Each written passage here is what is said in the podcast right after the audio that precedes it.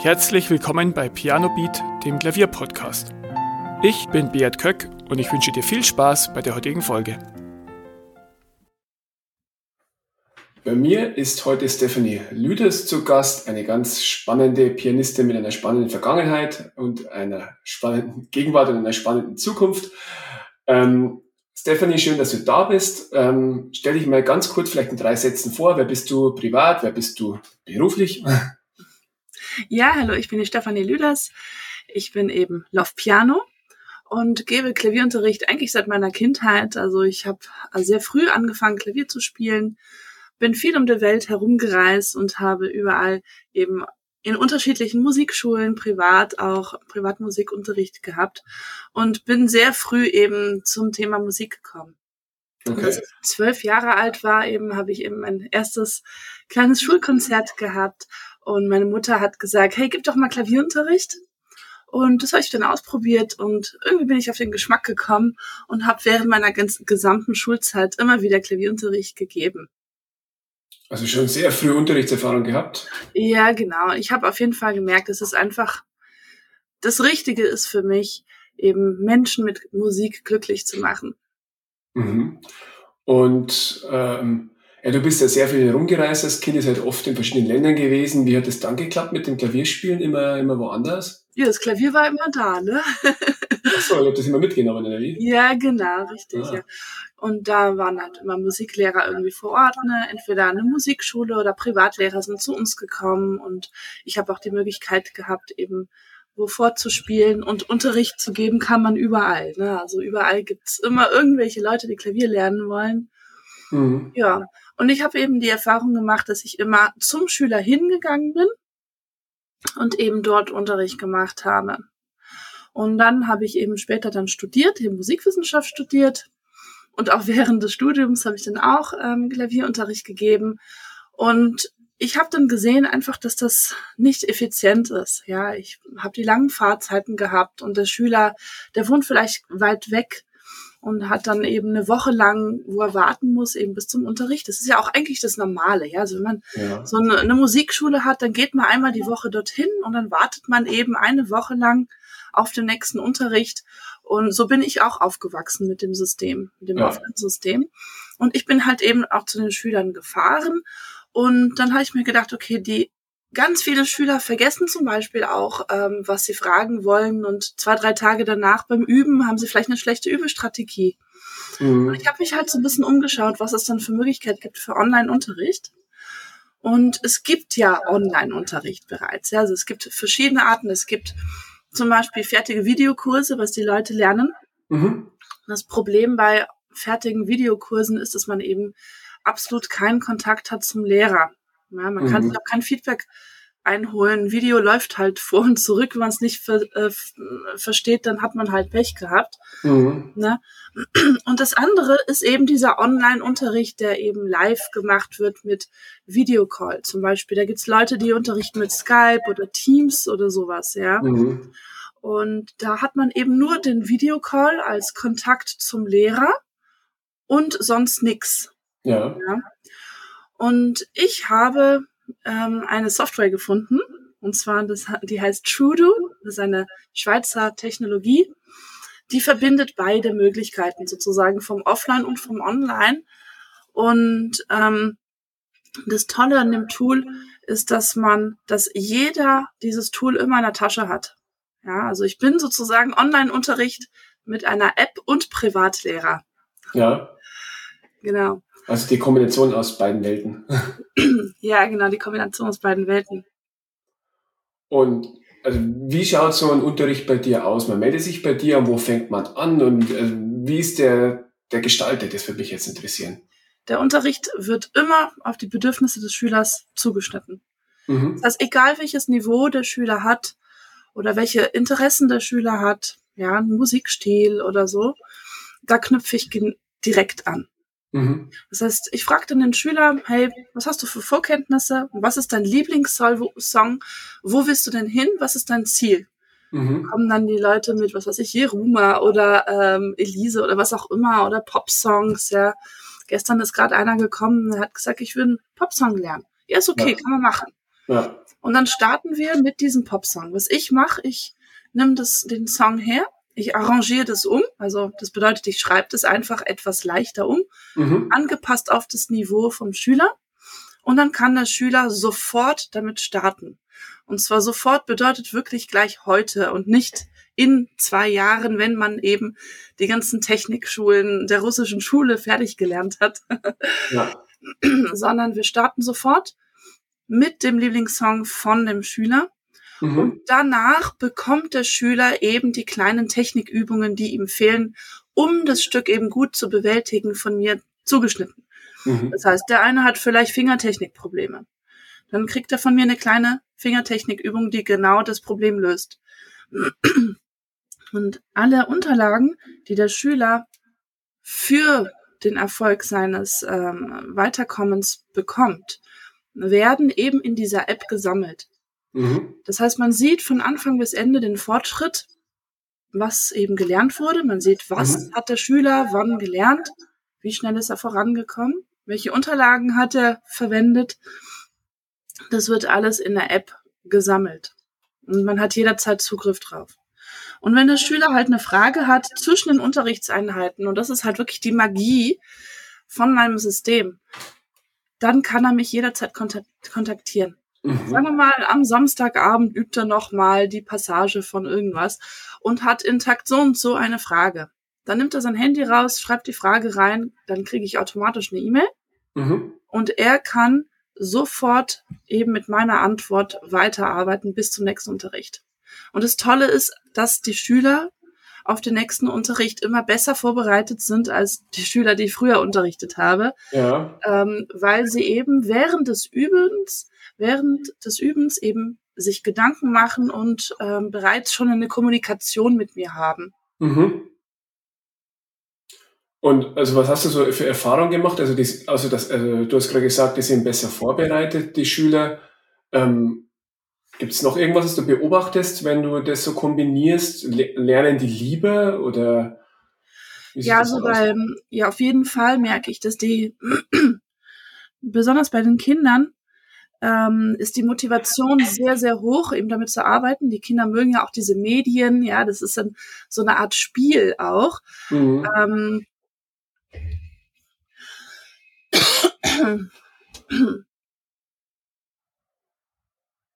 Also das erhöht auf jeden Fall die Selbstständigkeit vom Lernen von den Kindern.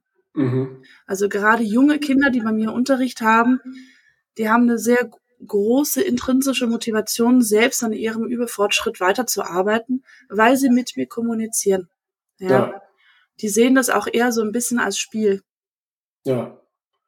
Und Musiktheorie oder bestimmte Dinge, die vermittelst du über Stücke oder wie machst du das? Genau. Also wenn eben ein Stück ist, ein Song oder was auch immer, dann beinhaltet das natürlich die Musiktheorie, die ist ja so natürlich drinnen immer. Ja, Wir haben ja. immer die Harmonie, die Rhythmen, die sind ja immer vorhanden. Und man kann, wenn man ein Stück hat, das ja komplett analysieren, ja, mhm. und anhand der Analyse kann man eben auch die ähm, Inhalte vermitteln. Also der Schüler stellt automatisch eine Frage. Ne? Was ja. bedeutet denn Vorzeichen? Das habe ich in jedem Stück. Ja. ja. Was sind denn diese Vierteln und Achtelnoten? Wie, wie spielt man beide Hände zusammen? Das kann ich überall erklären. Ja, ja ist immer das Gleiche. Ne? Okay. Ja.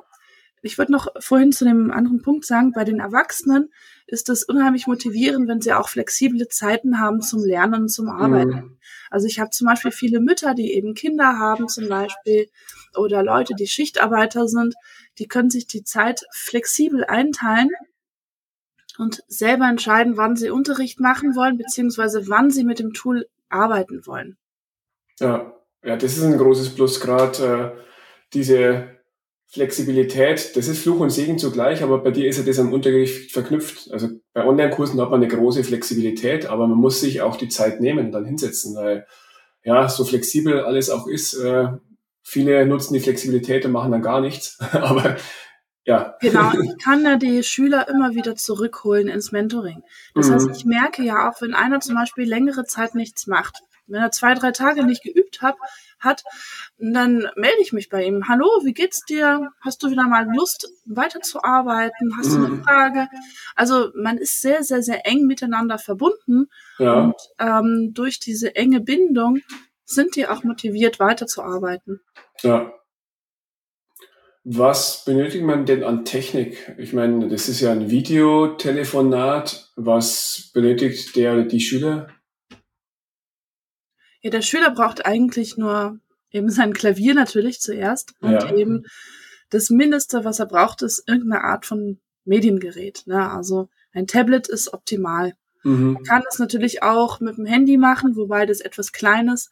Und ich habe zwar auch eine Vollbildversion von einem Videocall, aber ein größeres Gerät ist natürlich immer besser. Laptop zum Beispiel. Also manche verwenden einen Laptop und stellen das eben neben dem Klavier hin, auf, mhm. auf einen Stuhl oder so, auf einen Hocker, dass ich eben so die Seitenansicht sehen kann, auch von den Händen und von der Körperposition. Oder eben am Tablet. Dann haben sie das direkt vor sich, da wo man eben die Noten hinstellt und können eben alles, was ich herzeige, schön von vorne sehen. Also die zwei Möglichkeiten gibt es und wir wechseln halt auch die Ansicht ab.